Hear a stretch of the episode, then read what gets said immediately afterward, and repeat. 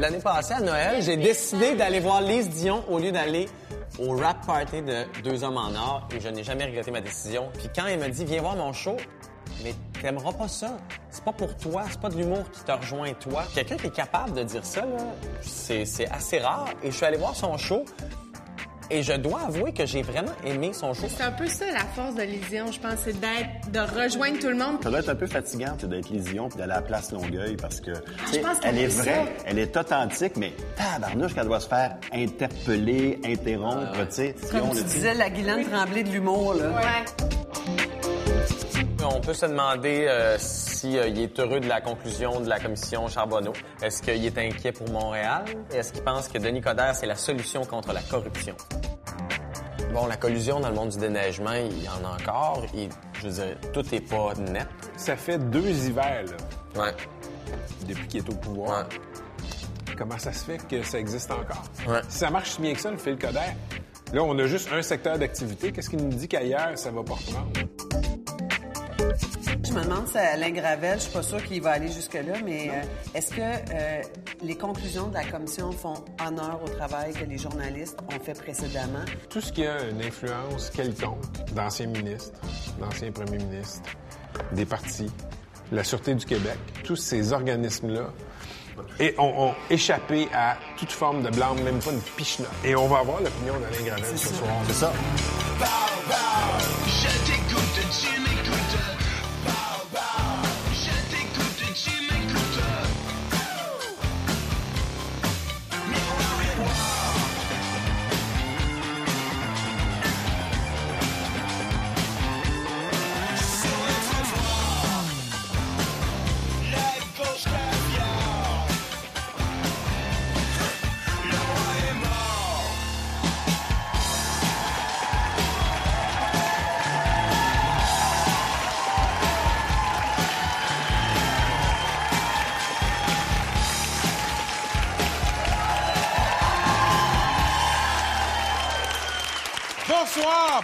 Bienvenue à Deux Hommes en Or. Oui, bienvenue. Et euh, d'ailleurs, selon mes calculs, à 7 heures précises en moyenne, chaque personne au Québec va avoir entendu la tune Hello de Adèle 14 776 fois. Alors, je suis très heureux. Euh, aussi, euh, depuis cette semaine, l'hiver a commencé à cogner à nos portes. On a eu notre première neige ce mardi, pas besoin d'applaudir. Euh, tout petit centimètre qui a presque complètement fondu. Oui, sauf sur le plateau, évidemment. Oui, il est, euh, il est venu se rajouter au restant de bande neige de l'année dernière. Pas de panique, le maire Ferrandez promet que le centimètre va être ramassé pour le milieu de la semaine prochaine ou la semaine suivante, mais ça s'en vient. Ça s'en vient. Tennis! Tennis, Eugénie Bouchard a recommencé l'entraînement cette semaine. Oui, et ça va bien. Oui, il faut applaudir, ça va assez bien, merci. Non, non, non, hey. Ça va tellement bien, j'ai entendu dire qu'elle était déjà rendue à 276 selfies, ce qui est une très bonne nouvelle. Et c'est excellent. Dans le classement mondial, elle remonte. Elle accote presque Justin Trudeau. Ça va très, très bien. Non, non, hey. Ça va bien, ça va. ça Bon, va parlant de Justin Trudeau, mercredi, il a rencontré la reine d'Angleterre. Ouais! Malheureusement, il n'a pas réussi à la convaincre de reprendre les Thibault.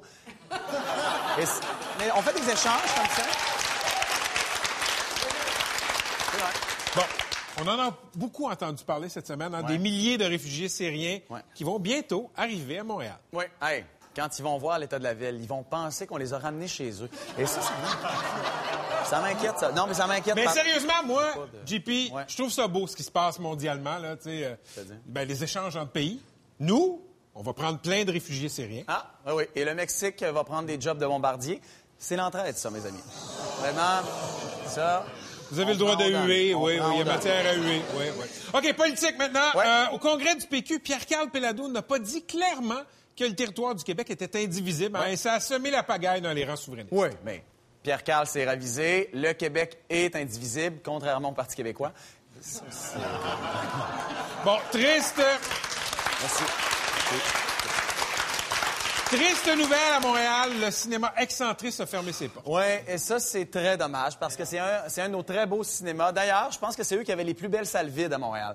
Alors vraiment, c'est c'est très... Non, mais c'est vrai, c'était beau.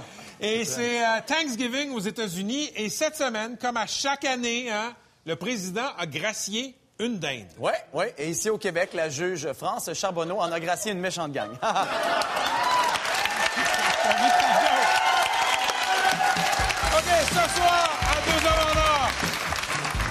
sa faute s'il y a eu une commission d'enquête qui nous a coûté 44 millions. Alain Gravel est avec nous. Elle fait des caricatures avec des blocs Lego. Michel Goyette. Il est maire de Montréal, il est maître des médias sociaux et il est mignon à temps partiel. Denis Coderre est avec nous. Et on commence avec une de nos humoristes préférées, avec un million de billets vendus jusqu'à maintenant. Elle est très drôle et surtout très attachante. Lise Dion.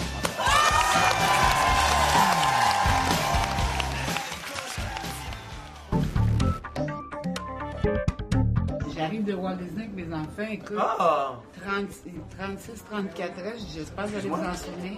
Mes 36, enfants, 34 ans. T'es allé à Walt Disney? T'as-tu le fun? C'était mes 60 ans. Ah, Oui. Bonne. Oui, merci. C'est bien rough? Hein? Pas- Oui, c'est 60 rough. Ben non, 60? Vrai? Mais non que c'est rough. Là, J'essaie de regarder les jours une à la fois parce que je sais que dans deux mois, m'avoir 62. tu sais. Ça passe vite, c'est l'enfer. On essaie de te trouver un match, là, tu sais, là. Avec Comme- quelqu'un? Ouais, mais c'est ça, mais Dans, dans la colonie artistique, là, genre? Ben, si ça te tente. OK, Mais- parfait. Non, mais t'as-tu des, des cadres? Quoi? Ben, pas de mon âge, en tout cas.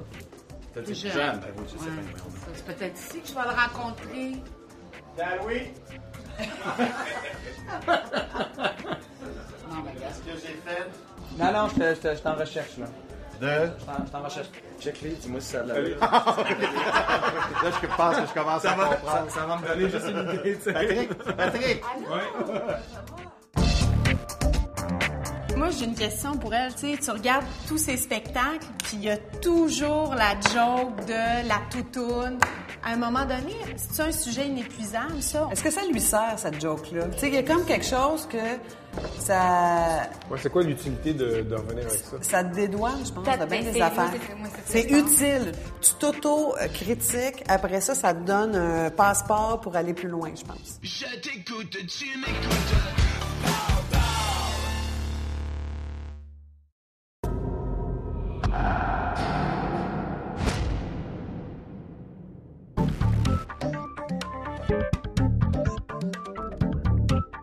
Le monde t'aime tellement, puis les gens vont vers toi, te parlent. Combien de temps ça te prend à faire ton épicerie? Ben, euh, quand je fais mon épicerie, je vais pas dans le temps de roche. Euh, J'y vais euh, en général le dimanche soir vers 7h30. C'est pathétique. Il y a moins de monde, mais je le fais plus vite, c'est sûr. Mais moi, ça- j'aime ça jaser, ça me dérange pas. Je suis une fille publique, tu sais. J'étais serveuse avant, fait que j'aime le monde, j'aime ça le monde, pour vrai.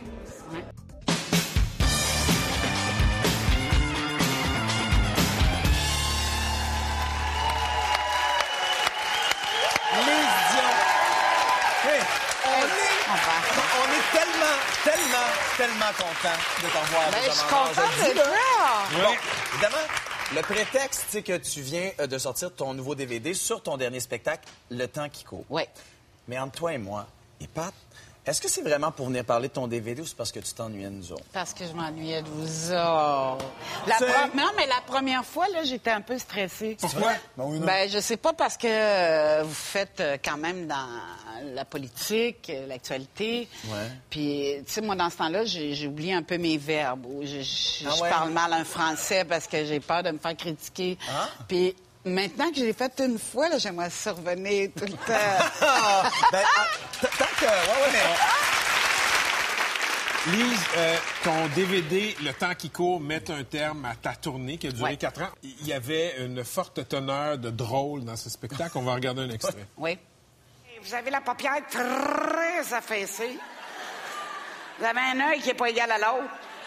Votre peau de la joue, là, je vous remonterai ça en arrière des oreilles. Puis le cou en arrière du cuir chevelu.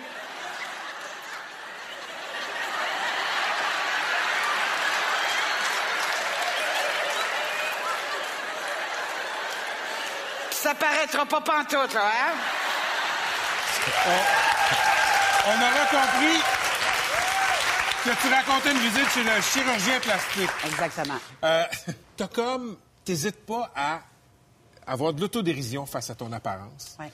Euh, Est-ce que ce, manque d'orgueil face à ton apparence est devenu un fonds de commerce?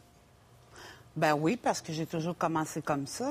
Euh, sauf, euh, il y a certains numéros que c'est pas ça, là, mais euh, j'ai commencé comme ça. Après le Dunkin' Donuts, j'avais écrit un numéro sur la diète où tout le monde se reconnaissait. Euh, Puis c'est- c'est ma force, l'autodérision. Ce qui, ce qui- prouve aux gens qui sont dans la salle aussi que arrêtons de- de- d'être obsédés par l'apparence tout le temps et soyons à l'aise. C'est vivons. Moi, j'ai passé mon adolescence à pas vivre, là, à me baigner avec des t-shirts, à, à pas sortir le soir parce que. Puis, tu sais, je dis aux jeunes quand vous êtes invités à sortir là, puis que vous avez des complexes, vos amis ils vous invitent pas pour votre bédaine qui est un peu trop grosse ou euh, vous plie ou tu sais, ils vous invitent pour vous autres, ce que vous êtes en dedans, tu sais. Fait que moi, j'ai perdu vraiment, là, mon adolescence puis une partie de ma, ma, ma jeune vie adulte à pleurer chez nous à cause de mes complexes. Donc, j'aime ça faire rire avec ça parce que ça m'aide moi puis ça aide les femmes dans la salle aussi. J'ai même une femme top shape, là, mince, qui est venue me voir dans l'âge, puis elle a fait « Mon Dieu, ça a bien l'air d'être le fun d'être toutoune. » Pardon? Elle m'a- Ben oui! Oui, mais, mais attends, c'est- troublant ce que tu dis là parce que quand on parle de soi comme ça, c'est une chose. Ouais. Quand quelqu'un d'autre le mentionne de cette façon-là, c'est blessant, c'est insultant, me semble. Ben non, moi je l'ai senti plutôt frustrée parce que elle a pu rien faire dans la vie parce qu'elle est trop obsédée par sa taille, par son poids. Fait qu'elle est frustrée si tu prononces le, le- le mot crème glacée molle. On va-tu manger une crème glacée molle? Fait que c'est sûr qu'elle a fait, Ah, tu sais qu'elle va pas manger ça, tu sais. Elle a pas le droit de manger Elle, ça. peut. Moi je peux pas. Fait que moi je suis une gourmande dans la vie. Là, je suis en train de boire du vin. Je pas, je vais pas calculer nécessairement les calories qu'il y a dans le couple parce que de toute façon, on arrêterait d'en boire. Ça me tente pas d'arrêter, tu comprends? Fait que je suis gourmande dans mes parties, je suis gourmande dans, dans la vie, dans... a- moi, j'ai toujours une urgence de vie. Tu sais, j'ai eu un, un début de cancer déclaré à 27 ans. Fait que quand je suis sortie de la clinique, là, j'ai pas pensé à, à pu vivre, j'ai pensé le contraire, tu sais. Ah, je me suis dit, plus, si je suis capable d'avoir le cancer à 27, M'as-tu m'amusé avant qu'il arrive pour le vrai? Hey! Puis je suis rendue à 60, puis il est pas là encore, le chat du bois. Et où ton basket? Un bracelet en bois.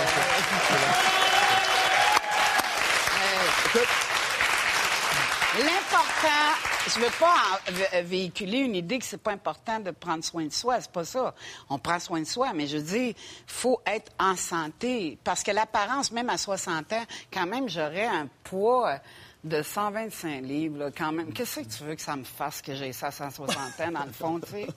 Qu'est-ce que tu veux que je fasse avec ça? Qu'est-ce que tu dis, il est trop Ben, tard, il est pas 60 comme ans? trop tard, mais mon Dieu, amuse-toi, mange des bonnes affaires, puis va marcher, par exemple, pour être en forme, puis fais de l'exercice. Mais prive-toi pas, s'il vous plaît. S'il vous plaît. Dans, euh, dans tous tes shows, Lise, dans tous tes shows, tu, euh, tu parles de ton poids. Hein? Ouais. C'est- utile. Je me demande, est-ce que tu es condamné à pas trop maigrir pour faire des shows d'humour? Ça se peut-tu? Ben, c'est exactement ça pour ça que je me garde. Ben, voilà! Écoute, voyons! Ah, mais- Hey! Voyons! Hey! Merci. Merci. Bon. T'as t'as surmonté le tabou de l'apparence au point d'en faire du matériel à joke, de l'engrais à rire. Oui. C'est quoi le tabou? De quoi tu parlerais pas? Ben, du cancer, c'est sûr. À moins de trouver une façon, comme Clémence qui avait parlé du cancer du sein, les examens, puis tout ça. C'est sûr que les examens pour euh, la mammographie, qui d'ailleurs, je suis en campagne pour vous parler de la mammographie, de ne pas oublier d'aller passer une mammo. Euh, je- on peut pas parler de ça vraiment. Ça, euh, pourquoi c'est trop douloureux, c'est trop épeurant? Ben, c'est-à-dire qu'il faut trouver le très bon angle pour faire rire avec ça. Il faut trouver vraiment le bon angle. C'est, touché. Là. Il y a une ligne très mince là, que ça tombe dans. dans- on, peut, dans- on peut pas rire de ça, là, mais euh, la mort aussi. Là, j'en ai parlé un peu, mais en ayant une vision d'enfant sur la mort à venir, que ça va être bien beau l'autre bord, puis que je vais rencontrer mes parents. Mais il y a du monde que tu peux pas rencontrer. Sais, admettons, on, mettons, on meurt, là. Admettons, on arrive en haut, il y a du monde, ça fait, oh non, pas lui, je veux pas le voir. tu sais. On parle jamais de. Ça, c'est- non, mais Marie, ceux-là sont en enfer. Exactement. C'est ça. Mais c'est intéressant parce que les humoristes, puis de plus en plus que ce soit Martin Matt ou, ou Louis-José Hood, les humoristes parlent de plus en plus ou ont de plus en plus dans leur numéro le numéro plus touchant, tu sais, Ouais. d'émotion. Ils vont chercher dans leur vie personnelle ça. Dans, dans ton dernier show, il n'y a pas nécessairement ce bout-là, tu sais, le bout où est-ce que le temps s'arrête et tu racontes une histoire. Après ça, on repart. Oui. Ben, il y a la madame du CHSLD. Oui, ton numéro sur elle, la vieillesse. Elle n'est pas, elle- est pas triste, mais elle fait rire jaune. Ouais. Parce que c'est sûr, moi, si je me ramasse à 80 ans dans un CHSLD, Oui.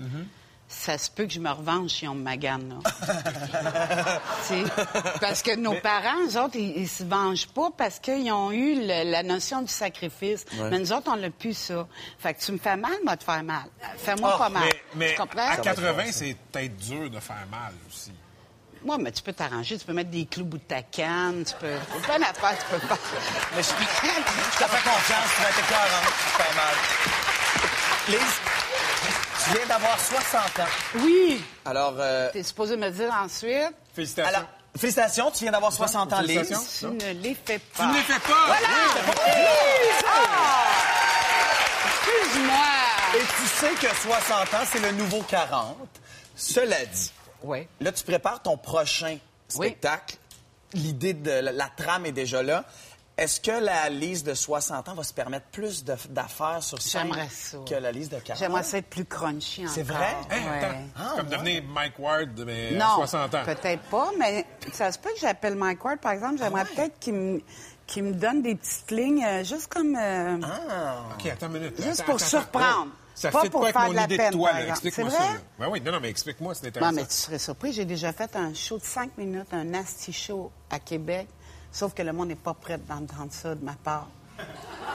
Le monde n'est pas prêt. Ça n'arrivera pas tout de suite. Peut-être à 80, si je suis encore là. Oui, ben non, Je vais faire des nasty shows, mais, mais pour le moment... Mais attends, Mike, Mike Ward qui écrit pour Lise Dion. Oh, ce serait le fun. Ah, ben moi, je serais prêt vraiment, vraiment. Moi, je veux vraiment, voir ça. vraiment. Mais pas parler des autres, par exemple. Non, c'est ça. Parler de toi, moi, de la vie. de mes faiblesses à moi. Ça, tu serais pas capable, les autres. Non, pas capable de parler des autres en show. Pas capable. Comme Mike le fait, par exemple. Oui, parce que ça fait trop de peine après. C'est- facile, je trouve. Mais Mike, il il y a un petit clin d'œil en arrière qu'on le sait que c'est pas vrai. C'est un gars très tendre, Mike, très sensible. Je suis pas toujours en accord avec ce qu'il fait, mais je sais qu'il y a un derrière de clin d'œil qui fait que vous savez bien que c'est pas vrai là. Vous savez bien que c'est pas au premier degré, tu sais.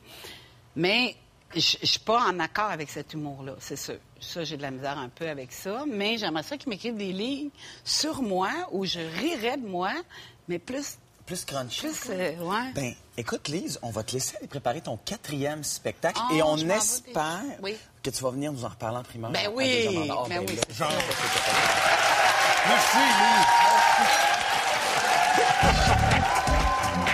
Avec Marie-Maude Denis, on sait que c'était les instigateurs de l'appel pour la commission Charbonneau, avec insistance aussi d'ailleurs. là, Tu sais, quand on parle de l'efficacité d'un journalisme d'enquête, euh, ça a vraiment été le cas. Alain est effectivement un journaliste d'enquête. Moi, j'ai l'impression qu'il était comme au cœur de ses motivations. Probablement son plus gros coup jusqu'à maintenant. Euh, Puis qu'est-ce qu'il en retient? C'est pas en plus qu'on veut savoir. Ouais. Est-ce que lui est déçu? Je t'écoute, tu m'écoutes. Je t'écoute, tu m'écoutes.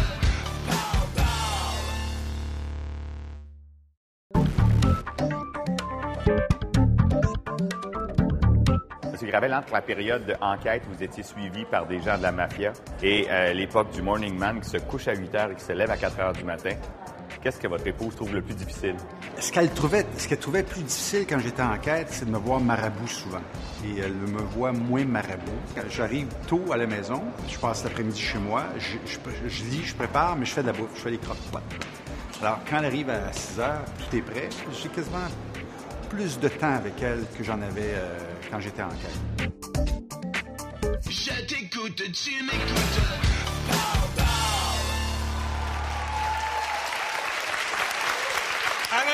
Journaliste d'enquête, Morning Man à Radio-Canada et, ben oui, légende du journalisme québécois. Bienvenue à Deux Hommes en Or.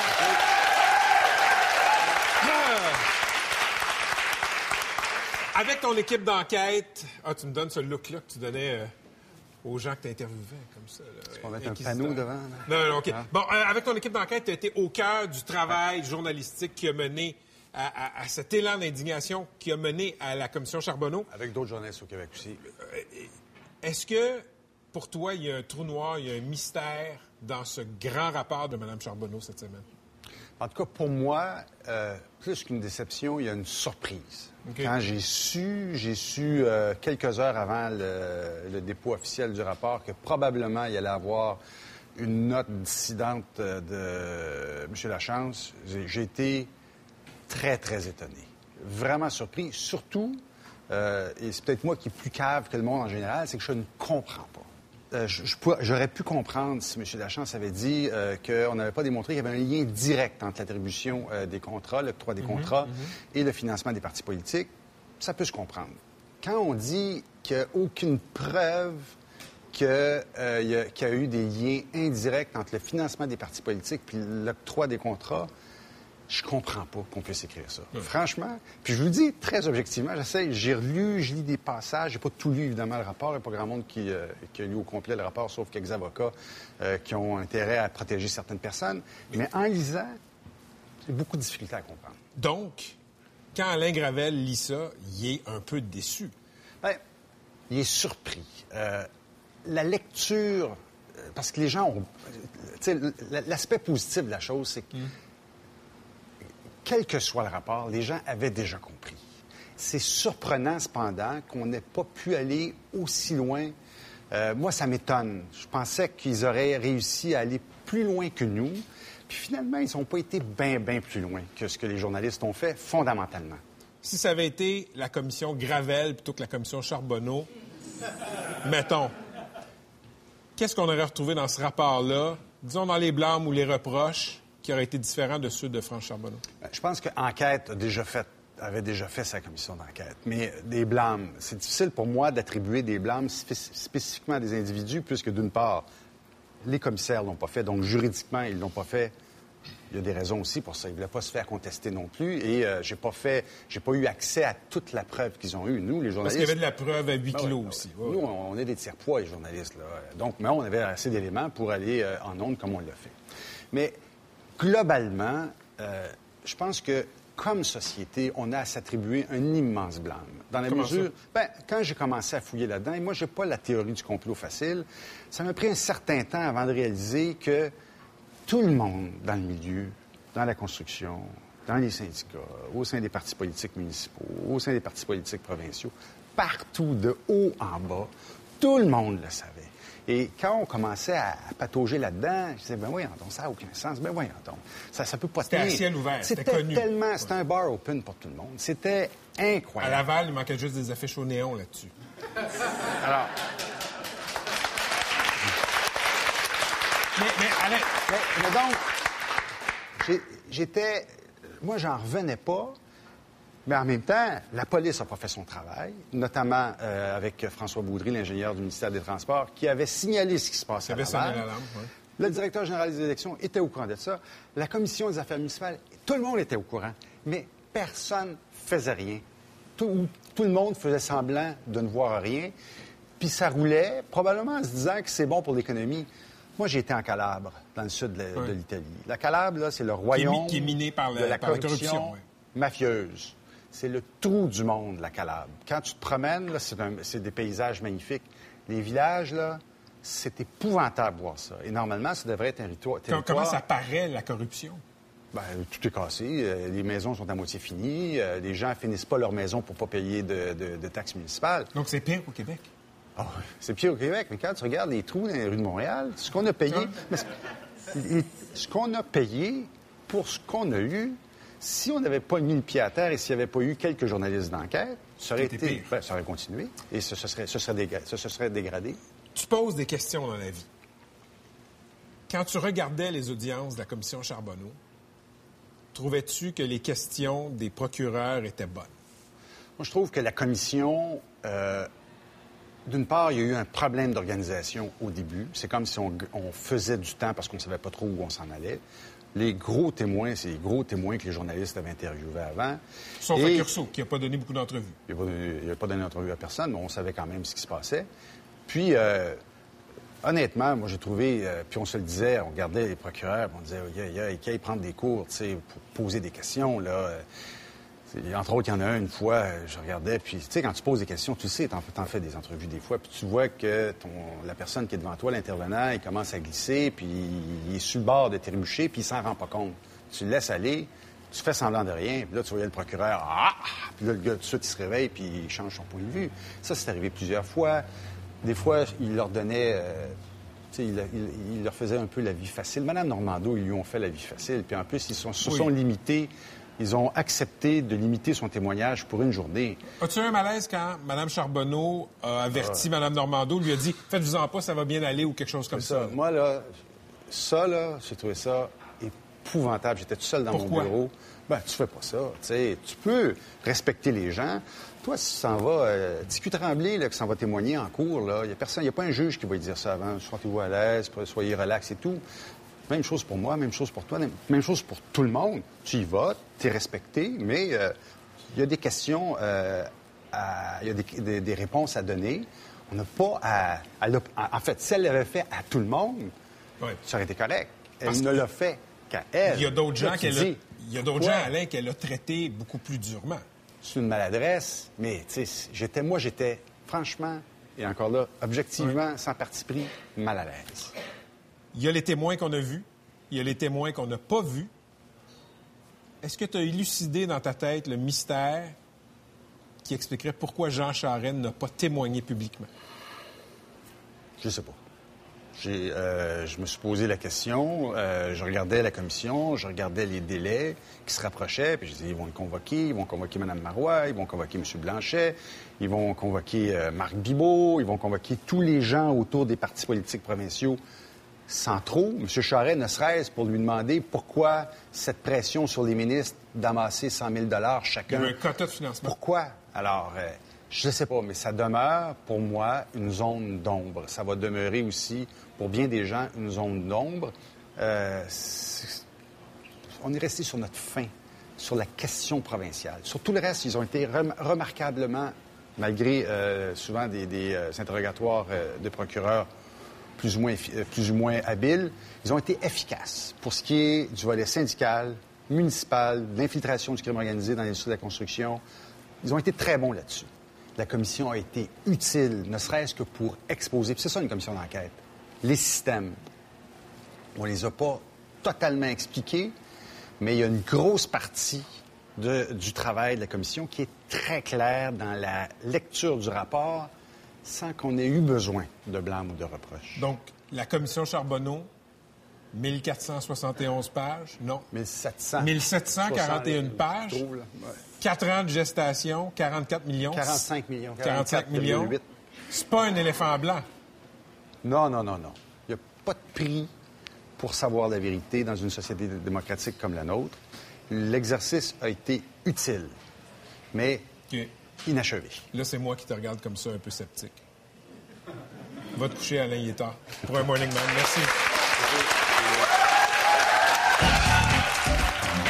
C'est quoi la question citoyenne? Tu sais, quelqu'un qui vit à Montréal puis qui voit son maire, il parle de quoi, son maire? Pourquoi tous les travaux en même temps? C'est ça, c'est le maire de Montréal, fait qu'il il circule, j'imagine, plus que moi, Ouais, plus ouais. que nous au quotidien dans les rues de Montréal. Il est pas en tabac. Il se peut plus, il est pas au bout de son sang de juste vouloir circuler d'un point A à un point B. Je pense qu'il faudrait qu'il envoie des équipes d'urgence aussi, parce que je suis convaincu qu'il y a des touristes qui sont venus cet été puis qui sont encore pris. Je t'écoute, tu m'écoutes. Je t'écoute, tu m'écoutes.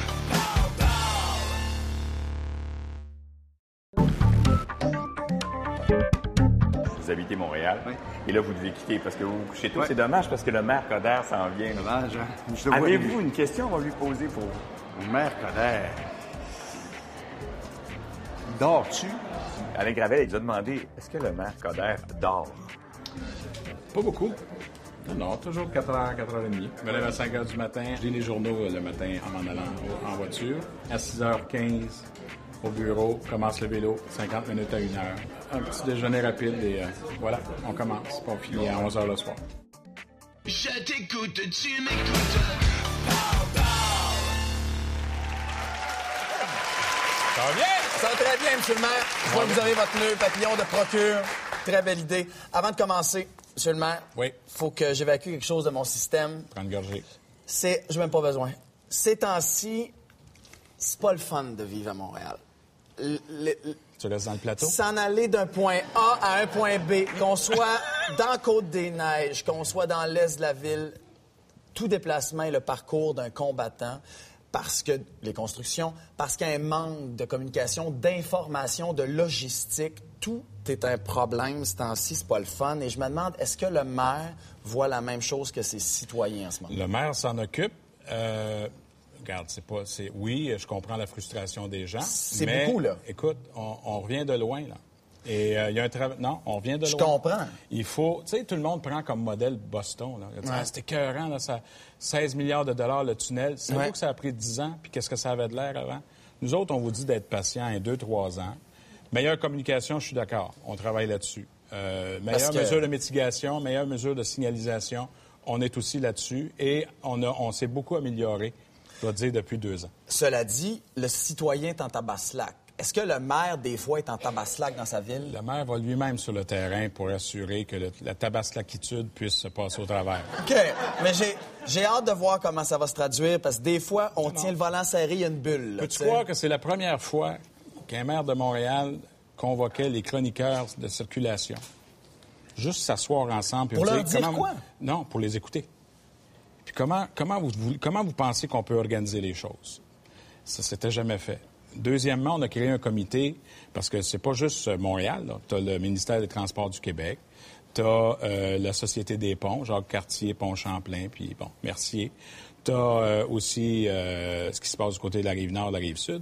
On a créé Mobilité Montréal. Puis Ouais. un travail qui se fait en ce sens-là. Deuxièmement, on va, on, parle de ville intelligente. Qu'est-ce que ça veut dire concrètement? C'est d'utiliser la technologie pour, par exemple, au niveau des flux de circulation, des- plus de voies réservées, plus de transports en commun. Et en ce sens-là, je pense que ça... Donc, d'ici deux, trois ans, je vous reçois puis on ouvre le Ah, champagne. là. j'espère que tu vas m'appeler avant. OK, parfait.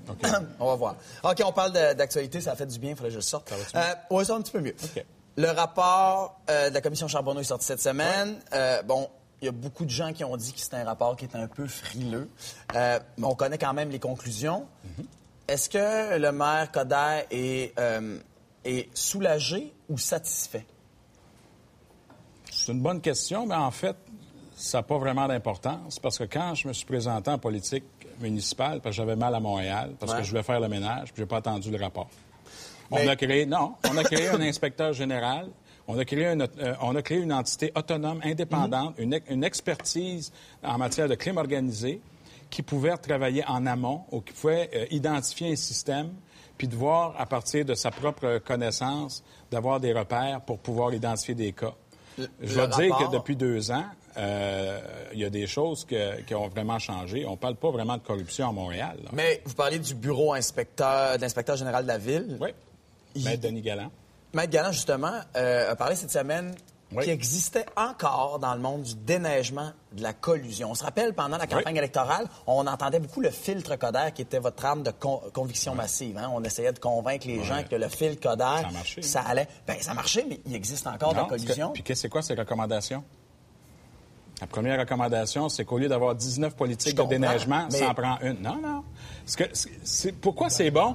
Moi, je suis content parce qu'on a, on a une entité qui, quand il identifie des choses, on s'y attaque tout de suite. On a créé une commission de l'inspecteur général avec les, avec les conseillers. Donc, on a une imputabilité, une reddition de Ouais. compte par le, par le corps euh, élu. Et il y a un travail d'une personne indépendante qui fait, qui fait son travail. Mais on n'a pas attendu. Euh, on- Ça veut on- pas dire qu'il y a des trous dans le filtre Coder, ça. Oh, il va- je suis humain, il va faire des erreurs. C'est clair.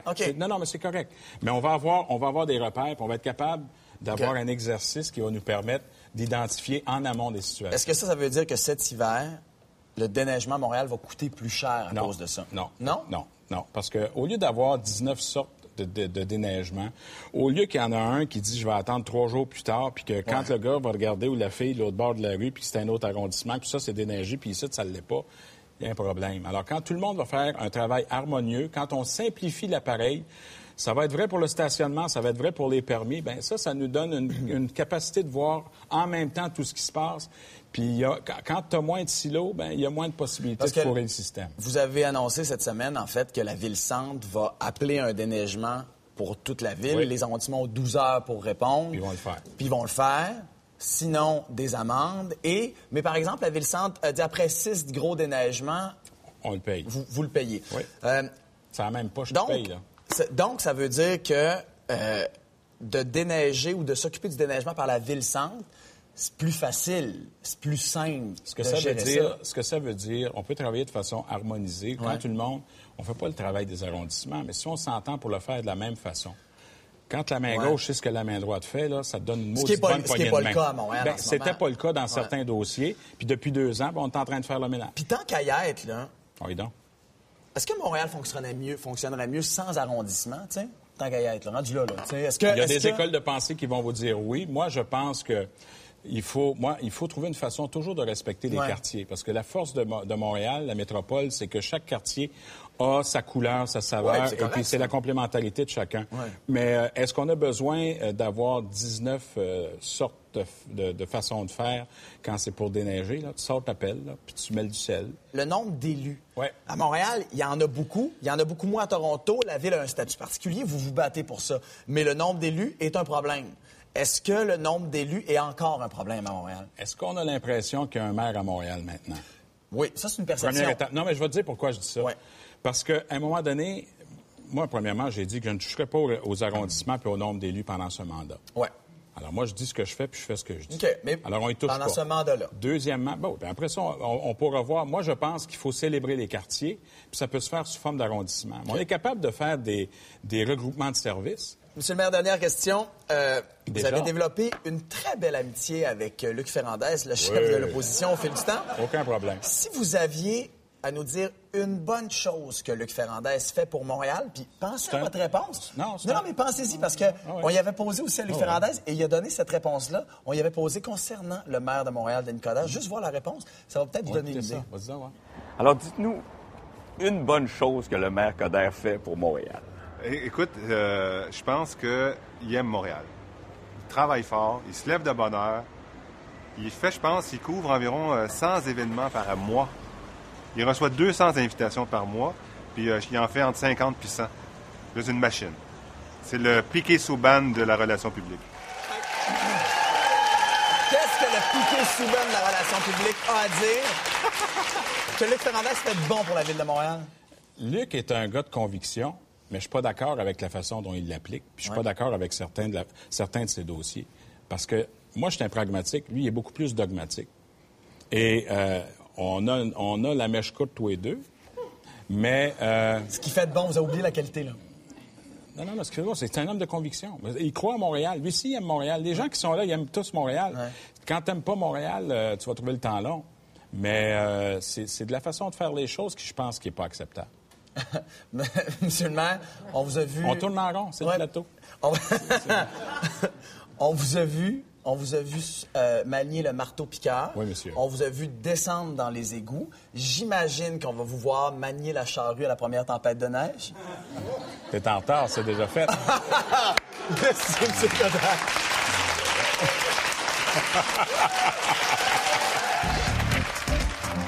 Cette semaine, on reçoit Michel euh, Goyette, qui est une caricaturiste, mais de Lego. Donc, au lieu de prendre un papier et un crayon, mais elle a fait une maquette de Lego pour reproduire des scènes de l'actualité, puis commenter, puis avoir une petite touche euh, humoristique d'opinion à travers ses caricatures. Qu'est-ce qu'elle va nous faire, nous, sur le plateau? Ben, nous, elle a fait la maquette de Deux hommes en or. Tu niaises! Elle vous a fait un Lego? Et euh, les cheveux de Jean-Philippe sont quand même pas pires. Ah, t'as vu, toi?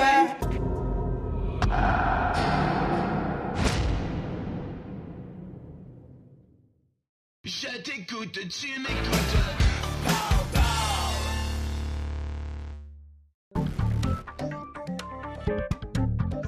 Et voilà. C'est beau, ça! Voilà.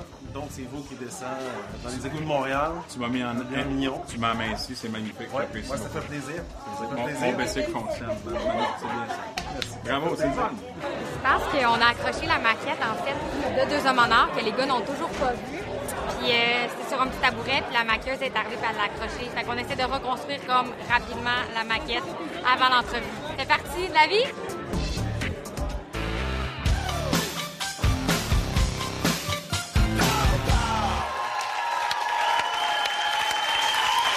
Michel Goyette! caricaturiste de Lego. Bienvenue à Deux Hommes en. Merci. Donc, Michel Goyette, au sein de Lego Centrique, plutôt que d'utiliser un crayon pour faire des caricatures, vous utilisez des blocs Lego. Euh, comment on en vient à euh, faire des Lego quand on est un adulte? En fait, euh, ça vient de deux choses. J'ai un esprit qui est créatif. De Donc, oui, donc de travailler, on était avec euh, moi, mon chum, les filles. Euh, quand on joue avec des Legos, on fait des maisons, on fait des autos. Ouais. Donc, on s'est dit, ça, c'est la base. On se Hey, ça, c'est basic. On va faire d'autres choses. OK. Puis la deuxième chose, c'est qu'on c'est qu'on est des fervents de l'actualité. On suivait, euh, dans ce temps-là, c'est en 2013 qu'on a commencé, on suivait beaucoup la commission Charbonneau. Oui. Ah, hey, c'est une vieille affaire. ça. Non, oui, c'était très vieux. Donc, on- moi, j'avais congé. Je me suis dit, tiens, je vais jouer, je regarde la commission, je vais recréer le décor de la commission. Créer des scènes. Exactement. Fond. Puis on a commencé à recréer, Hop. euh, c'est exactement ça, euh, trouver les personnages, la juge, euh, Renaud Lachance. Donc, tout euh, Ah ouais. voir ça. Ça, c'est euh, Renaud Ah oui, Lachance. on le voit, les oui, plein d'incidents. Les dissidents. Ah ouais, Oui. Madame Blanchette qui est là. Donc, on, on a recréé ces personnages-là, puis on, on s'est dit, ah, ben, on pourrait faire d'autres scènes. Donc, ça, Ouais. Donc ça, c'était la base. Là. Ça, c'est les débuts. c'était notre base. OK. Puis on a continué vers la commission Charbonneau, Parce que nos si- premières. si vous êtes capable, en fait, plus que ça, si la commission Charbonneau vous inspire, vous devez avoir d'autres idées pour des caricatures. J'imagine, Oui. est-ce qu'il y a d'autres exemples que vous avez fait au fil du temps? C'est sûr que la politique euh, nous anime beaucoup, euh, mais tout ce qui est euh, vedettariat et tout ça aussi. Euh. On a fait des scènes comme Ginette Renault euh, qui chante au Centre Bell. OK, oui. On a fait, oh, de donc, chance aux Canadiens. OK. Oui, exactement. Puis on a fait des joueurs du Canadien. Donc on peut reconnaître le capitaine. euh, Avec les canettes ici. Exactement, c'est exactement lui. Le visage de Ginette Renault, il a l'air d'avoir été fait pour Ginette Renault. On le trouve. Il y a tellement de visages de Lego. Euh, on en a euh, vraiment beaucoup. On en a ici euh, 200, euh, mais nous, à la maison, on en a plein. Donc, c'est de trouver le visage qui va avec euh, les bons cheveux. OK. euh, puis c'est là qu'on arrive à trouver nos personnages. Là, on a, on a vu une scène du Canadien de Montréal et. Oui. Vous faites des scènes politiques. Avez-vous des exemples de Oui, politique? on a suivi beaucoup Justin Trudeau. Ben, donc, depuis Oui. sa victoire euh, donc aux élections, euh, on a fait une couverture, en fait, euh, des élections. C'est un personnage qui nous revient. Puis on a d'ailleurs ju- juste ici notre petit personnage. Ah, ça, c'est Justin? Ça, c'est Justin. Ben, qui- c'est qui le monsieur méchant côté? Monsieur Couillard. Ah ben oui, c'est ça. Monsieur Couillard.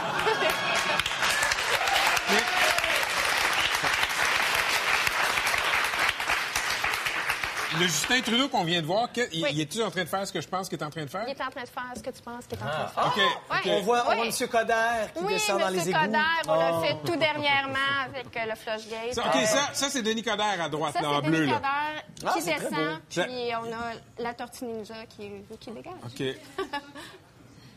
Donc, on s'inspire beaucoup de la politique. Et, et je me trompe-tu ou euh, vous avez trouvé la face de deux célèbres animateurs de télévision québécoises? Tout à fait. Ah oui, hein? Tout à fait. Puis je pense que je vais vous montrer ça maintenant. Là, là? Oui, là, là. Là, là, on vous montre ça. Faites attention de ne pas l'échapper. hein. Oui, c'est très fragile. On voudrait pas que ça se brise. Oh, Ah, d'ailleurs. Je, Mais ça, je vais, c'est moins je- grave. Je vais tasser Philippe Couillard et Justin Trudeau. Oui, il faut prendre en soin. Donc, on a recréé le décor où vous êtes euh, Hein? nos vedettes. vos visages, vos cheveux. Tu peux te voir ici. Ça, c'est moi? Ça, c'est toi. La Avec la petite barbe? Mais mon Dieu, j'ai- Les C'est cheveux, c'est- le c'est la première fois que j'ai j'ai un petit nez de même. En fait, j'ai pas de nez. Non, les petits Legos, c'est C'est ça, hein? vraiment... C'est très cute, c'est- ça, c'est quand même. Hein? Oui. C'est- Je, je ressemble d'un d'un mafioso, en fait, mais, euh, mais en même Mais temps. ça a l'air, Oui, ouais, mais c'est un peu ça, moi, oui, ça. J'aille oui, pas oui, ça, ça. Ça ressemble. Ah, ça, c'est le fun. Ça. Hey, Vous passez des, des heures à jouer à ça? Je dis jouer, Oui. je sais pas si c'est du travail, mais est-ce que vous espérez Ah, ça, quoi de ça? Euh, en fait, nous, ça fait euh, deux ans et demi qu'on fait ça. On en a fait beaucoup. On en a près de 200 en tout des caricatures. C'est sûr, on aimerait faire soit une revue de l'année, soit un genre d'exposition.